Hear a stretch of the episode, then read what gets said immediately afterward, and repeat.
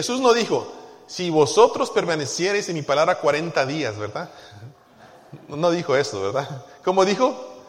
Si permaneciereis en mi palabra, permanecer, no solamente 40 días. Pastor, ya terminé el Nuevo Testamento, ya con esto es suficiente para el próximo año. No, leyendo la palabra. Entonces, ¿qué? Seréis verdaderamente mis discípulos. Necesitamos mantener un corazón, hermanos. Este es mi énfasis para usted. Necesita mantener un corazón en la palabra de Dios. Espero que usted tenga el deseo de aprender la palabra, de amar la palabra y de vivir la palabra. Muy bien, hermana Mini, muy bien.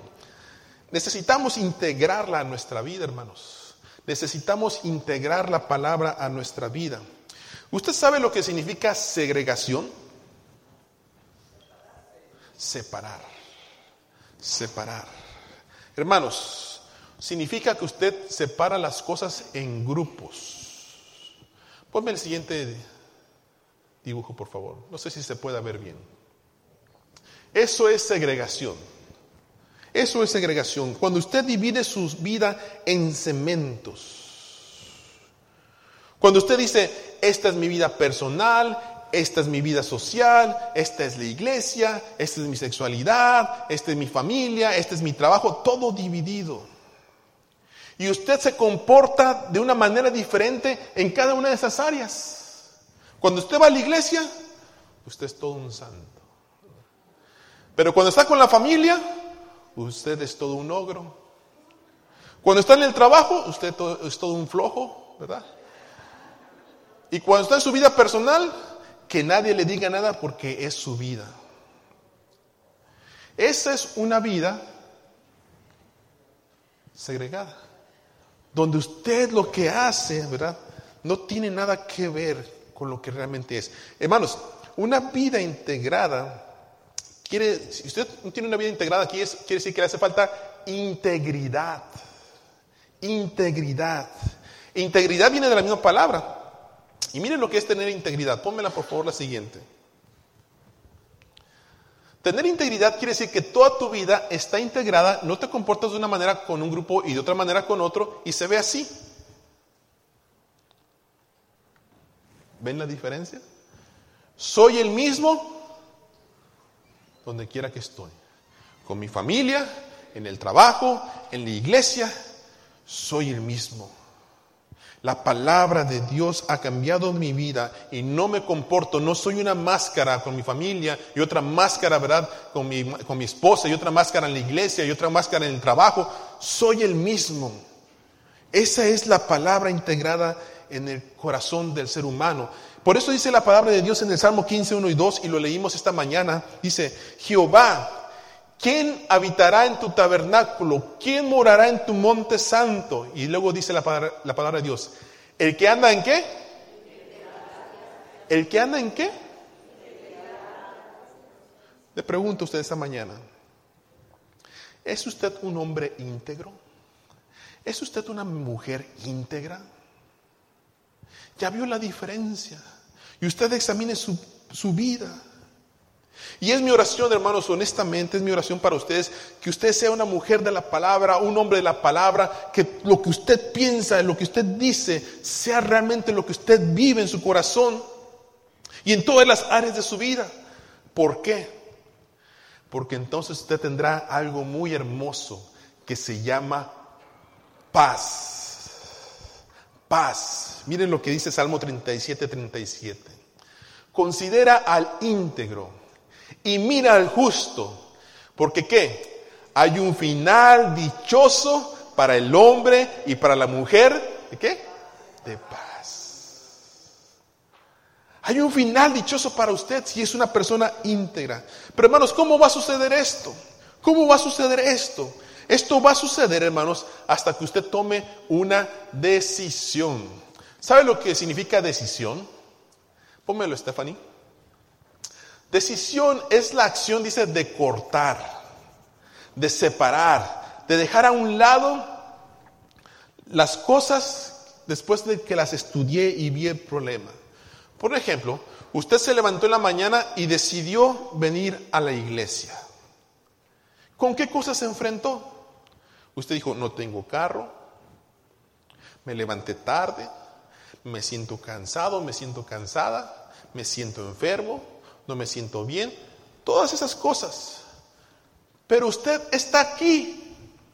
Usted decidió, esto que está aquí no me va a detener de hacer lo que yo quiero hacer, ir a la casa de Dios. Muchas personas tienen el deseo de hacer las cosas, pero no han hecho decisiones. Por ejemplo, yo tengo el deseo de bajar de peso. No sé cuántos de ustedes tengan ese deseo, a lo mejor soy el único, ¿verdad? Pero yo tengo el deseo de bajar de peso. Y el problema está que yo tengo que decidir. Y cuando yo decido, entonces ¿qué? Corto, separo lo que me impide bajar de peso. ¿Qué me impide bajar de peso? Pan, soda, Jack in the Box, McDonald's y todo lo que usted ya sabe. No os hagáis. No os hagáis. Las papitas a la francesa, los churros de la troca, los tacos asados, las enchiladas, las tortitas de ah, no, las son In and out. No les quiero dar hambres, pero la verdad es que tengo que decidir comer mejor. Y eso quiere decir, tengo que cortar con todo lo malo. Tengo el deseo de pintar mi casa. Tengo que decidir. ¿Qué? Tengo que decir, separar, cortar. Tengo que hacer el tiempo. Tengo que ir a Home Depot. Ay, qué bonito se siente escoger los colores, ¿verdad? Qué bonito se siente. Qué alegría. Llegas a Home Depot. Montón de colores que hay, ¿verdad? Y decidir de todos esos miles de colores un solo color. Y para colmo, cuando llegas a la casa y pintas la pared, no es el mismo y no te gusta, ¿no? Pero eso es lo importante. Lo importante es decidir llevar a cabo el proyecto. Quiero pasar más tiempo con mi familia. Entonces separe la televisión, salga más temprano del trabajo. Quiero ser un hombre de la palabra. Desearía ser un hombre de la palabra. Pero yo quiero ser un hombre de la palabra. Entonces corto lo que me impide ser un hombre de la palabra. Y para eso, hermanos, la decisión conlleva algo bien importante se llama actitud. Dígale a la persona que está a su lado, ¿tienes actitud? Pregúntele, ¿tienes actitud? Levántelo, levántelo. ¿Tienes actitud? Miren, las decisiones van acompañadas de algo muy importante, actitud. Y actitud, entendemos, ¿verdad? Es el comportamiento habitual que produzco en cualquier circunstancia. Comportamiento habitual que produzco en cualquier circunstancia. Cada mañana que usted se levanta para trabajar, ¿cuál es su actitud? Ay, otra vez. Tengo que ir a trabajar. Ahí está, ¿verdad? Y usted llega al trabajo y llega, hermanos, y usted contagia a todos los demás, ¿verdad? Así que, oh, qué buena actitud traes. Ni se quieren acercar a usted. Ni se quieren acercar a usted. Tiene una mala actitud. Es más, vamos a dejarlo del trabajo. Vámonos aquí con nosotros, aquí en la iglesia, ¿verdad? Aquí en la iglesia.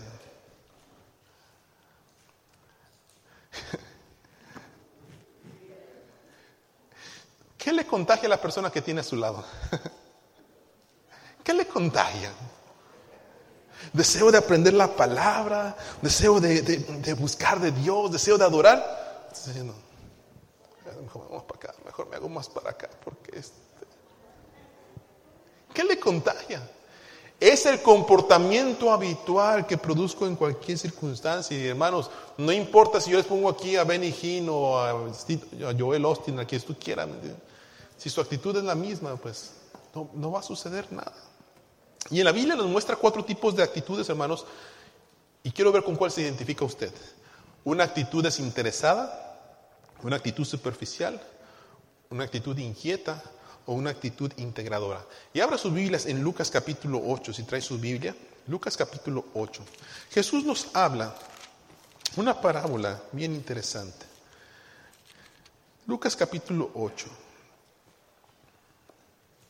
versículo 4 en adelante. Dice, se juntó una gran multitud y de cada ciudad venían a escuchar a Jesús y les dijo esta parábola. Versículo 5. El sembrador, dice que, salió a sembrar su semilla. Dice, el sembrador salió a sembrar su semilla. Este, estos versículos, hermanos, nos van a hablar de cuatro actitudes y yo espero que usted se examine. esa es nuestra actitud. Yo pensé, pensé que eran personas antes, pero son actitudes que nosotros tenemos ante la palabra. Actitudes que tenemos ante la palabra. Miren, y la primera actitud que encontramos en este versículo ante la palabra de Dios es una actitud desinteresada. Una actitud desinteresada. Dice la palabra de Dios, el sembrador salió a sembrar su semilla. Y mientras sembraba, dice que una parte cayó junto al camino y fue hollada y las aves del cielo, ¿qué? La comieron. Un terreno duro. La semilla cayó, no traspasó. No podía traspasar porque el terreno era duro. Entonces la gente pasaba y lo pisaba. O si no, venían las aves y qué? y lo comían. El terreno duro, hermanos, simboliza una mente cerrada, una actitud cerrada. Hermanos, hay veces que venimos a la iglesia y no le damos a Dios ni siquiera la más mínima oportunidad de que habla nuestra mente. Tenemos una actitud cerrada. No cerramos completamente. Ya sea que nos enfoquemos en la comida, en lo que viene más adelante, en los frijoles, en el teléfono, pero no nos ponemos a pensar lo que Dios quiere decirnos. Así como la semilla no pudo entrar en ese terreno duro, así es cuando nuestra actitud es desinteresada. Hermanos, ¿usted cree que existe este, este tipo de personas? Sí, yo lo veo cada domingo. yo lo veo cada domingo. No importa el, pasaje bíblico, por más fuerte que sea, hay personas que están cerradas o no estamos dispuestos a escuchar. Ejemplo, no quiero escuchar lo que Dios me tiene que decir sobre mi novio o mi novia. No, no quiero escuchar. Me gusta mi novio, así que Dios es tu opinión, pero yo quiero seguir con él. No quiero escuchar lo que Dios tiene que decir acerca de mi deuda. Me gusta estar endeudado. No quiero escuchar lo que Dios tiene que decir sobre el sexo. Señor, es tu opinión, pero yo quiero seguir ahí. No quiero escuchar lo que Dios tiene que decir sobre aquella decisión o aquello que tengo que hacer. No, eso es mente cerrada. Eso es no abrir nuestra mente a lo que Dios tiene. Y eso es peligroso, hermanos. ¿Cuándo se convirtió usted? ¿Cuándo se convirtió usted? ¿Se acuerdan una fecha? ¿Cuándo se convirtió usted? ¿Sí se acuerda de que se convirtió o no? Bueno, por lo menos se acuerda. ¿Sí se acuerda que aceptó a Jesucristo como Salvador personal? Digo, es una experiencia, ¿verdad?, que, es bonita para nosotros. Ha cambiado nuestra manera de pensar, nuestra manera de vivir. Pero le voy a decir una, una realidad. No podemos, escúcheme por favor, si no tiene mente cerrada.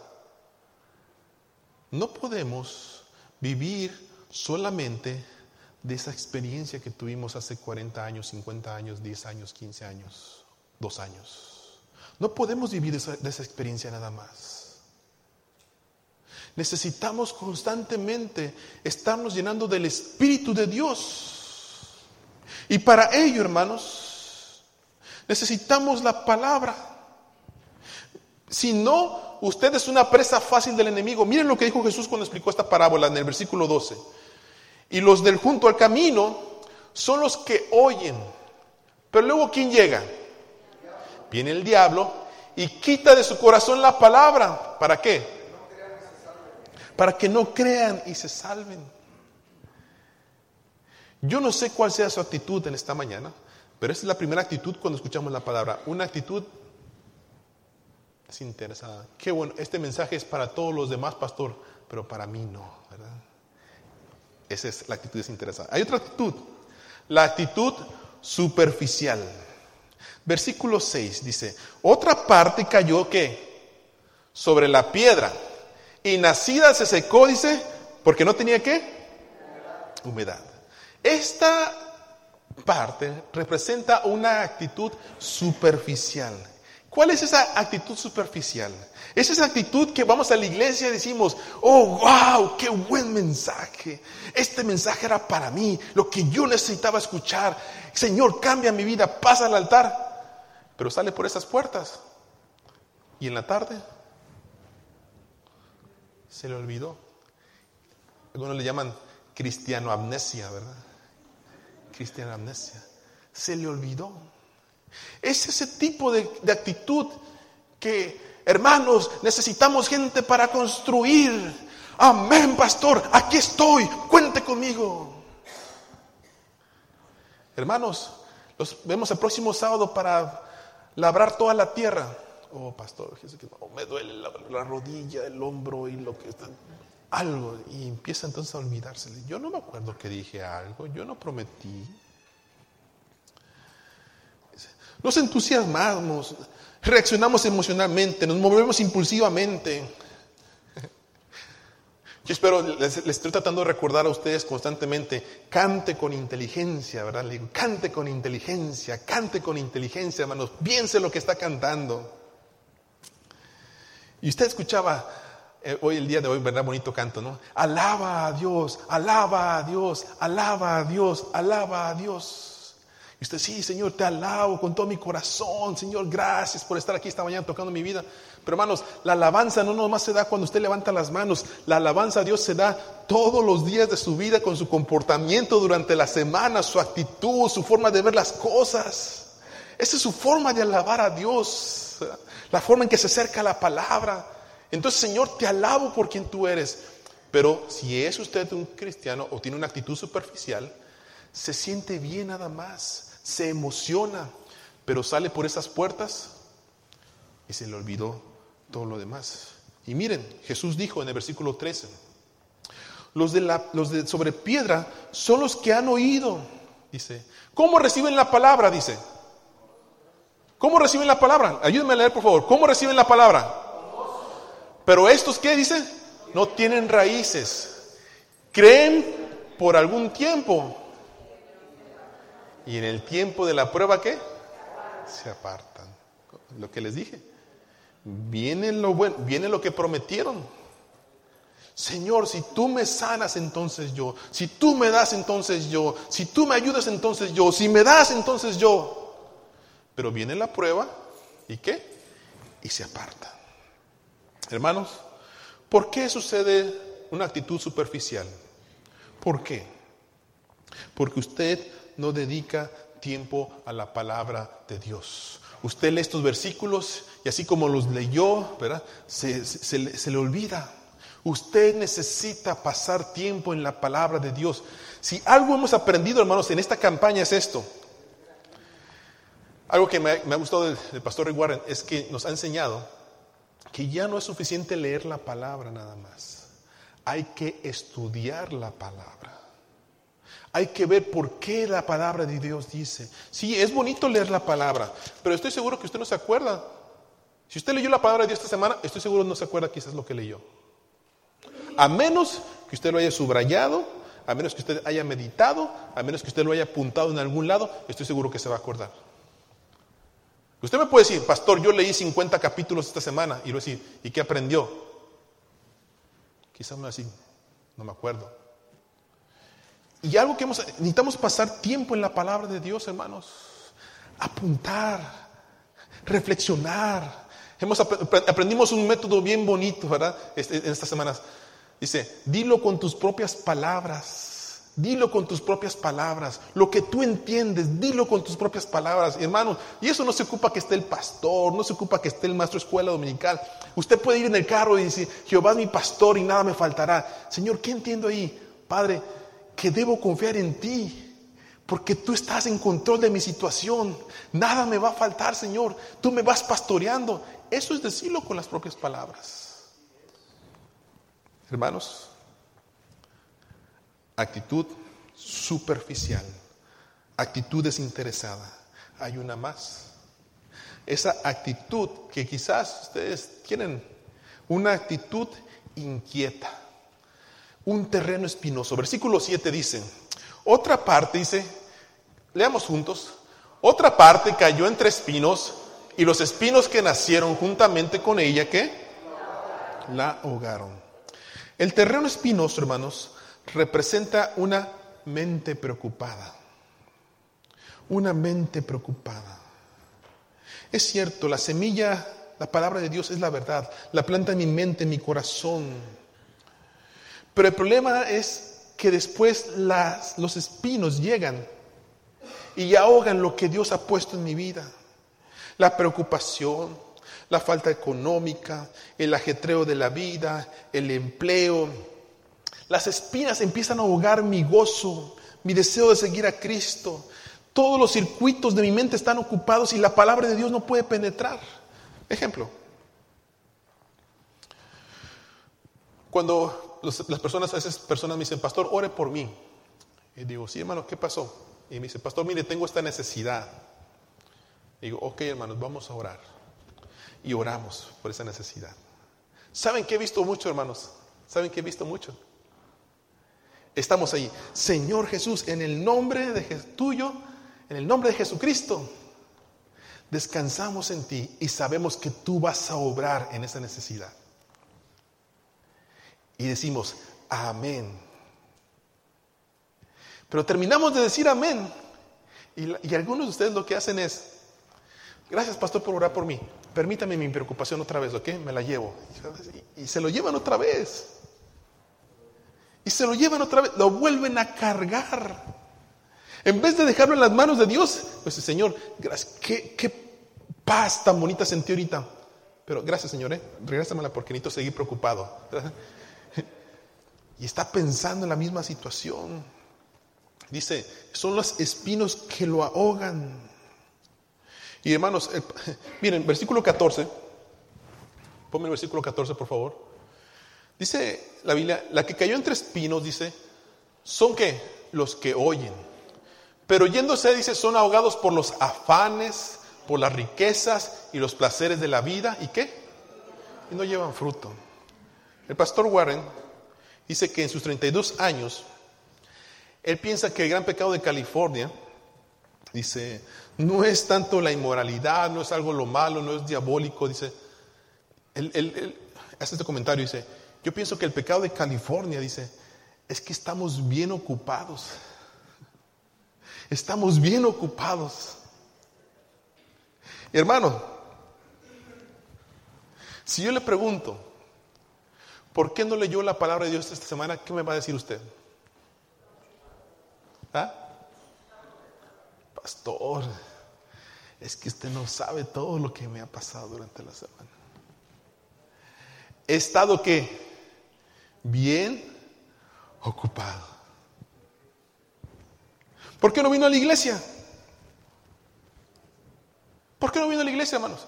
Oh, pastor, es que estuve bien ocupado, bien ocupado. Y hoy en la lectura, ¿verdad? Que hizo nuestra hermana Elenes. Fue interesante, ¿verdad? Dice, ¿le creemos todo lo que dice la televisión? No. ¿Le creemos todo lo que dice el Internet? No. ¿Creemos todo lo que dicen los periódicos? No. ¿Creemos todo lo que dice la palabra de Dios? Sí. Pero entonces, ¿por qué pasamos más tiempo en esto que en la palabra de Dios? Nos engañamos a nosotros mismos. Y nuestra mente, hermanos, está preocupada, preocupada, preocupada, preocupada, preocupada, preocupada, preocupada. Y no dejamos que la palabra de Dios penetre nuestra vida. Hermanos, esto, esto no es, escúcheme, esto es no de que usted va a decidir, perdón, no es de que usted va a decidir hoy que la palabra de Dios penetre en su corazón, en su vida, y hasta ahí fue suficiente. Es una pelea constante. Es una pelea diaria. Yo preparé este sermón y estuve desde ayer, tenía una boda, tenía que hacer aquí, tengo la junta anual al rato, en la mañana me levanté y estaba así, pa, pa, pa, pa, pa, pa, constantemente, hasta que yo dije, stop, para, dije, para. Dije, no, yo no voy a dejar que esto atrape mi mente. Dije, este es el día del Señor. yo no voy a dejar que esto me impida predicar la palabra de Dios. No puedo estar preocupado. Quería acordarme de tantas cosas que tengo que decirles a ustedes, que tengo que recordar. Dije, no, dije, no. Dije, no, y si se me olvida, pues ni modo. Señor, que penetre tu palabra. Me acordé de esto. Dije, que penetre tu palabra en mi vida, que me hable en mi corazón. La actitud, la actitud nos lleva a la siguiente. Actitud integradora. Un terreno fértil. Versículo 8 dice, y otra parte cayó, dicen qué? En buena tierra. Nació y llevó? Fruto a ciento por uno. Llevó fruto.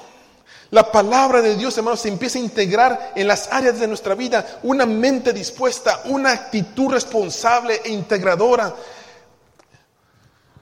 Yo no sé usted, hermanos, pero me importa crecer. No sé, me importa crecer. Quiero hacerlo mejor cada día. Eh, la regamos, tomamos malas decisiones, fallamos como seres humanos, pero el deseo de nosotros como cristianos debe ser, pero Señor, lo quiero hacer mejor. Ayúdame, Señor, lo quiero hacer mejor. Quiero ser mejor cristiano. Y hermanos, una mente bien dispuesta, una mente que está lista para aprender, una actitud humilde, Dios la bendice y da frutos. Dice versículo 15, pónmelo por favor.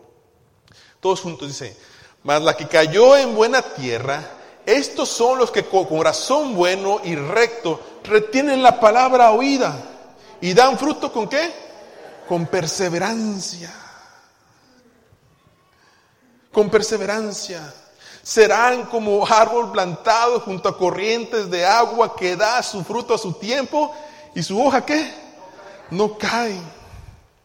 Un corazón bueno, un corazón recto, un corazón íntegro, alguien que retiene su palabra. Y déjenme decirles esto, hermanos, esta actitud, escúcheme por favor, esta actitud no depende de mi esposa. No depende de mis hijos. No depende si ustedes están contentos. Esta actitud depende de mí.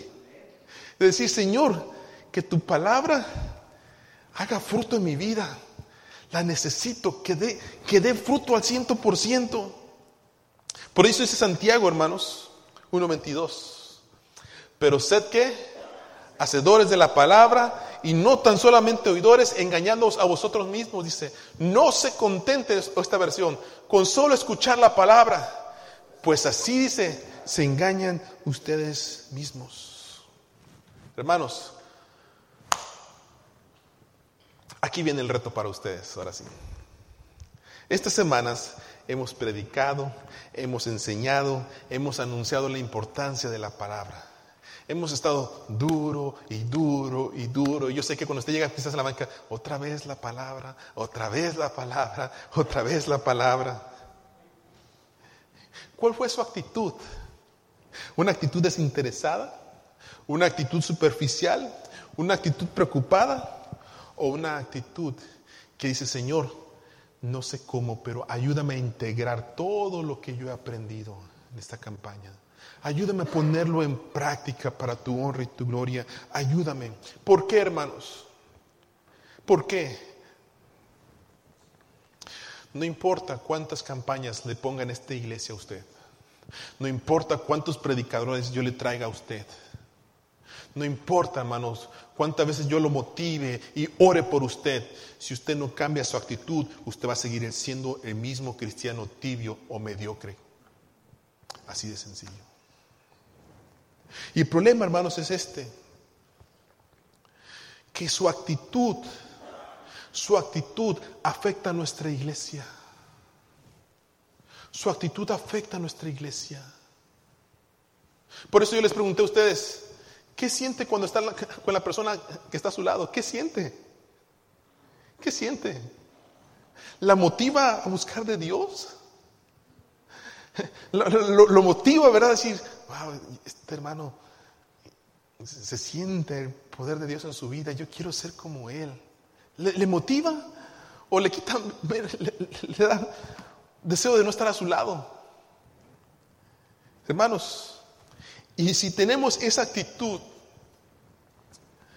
de que no nos importa, desinteresada, superficial, preocupada, hermanos, nosotros como iglesia nunca seremos luz en medio de las tinieblas. Siempre estaremos necesitando que nos den, que nos den, que nos den luz espiritual, que nos den, que nos den. Pero recuerde esto, por favor.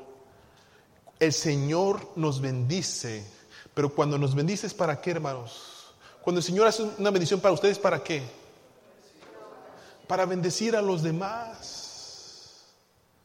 Cuando usted siente gozo en su corazón, cuando usted lee la palabra de Dios, cuando el Señor le bendice de una manera, es para que usted bendiga a los demás, no es para usted nada más. Es para que usted dé testimonio a los demás de lo que Jesucristo ha hecho en su vida. Hermanos, que el Señor les ayude. Que el Señor les dé fortaleza para tener una actitud que integre todo lo que escucha cada domingo, cada miércoles, cada vez que usted la palabra de Dios y sobre todo lo aplique a su vida, porque si no, usted se está engañando a usted mismo.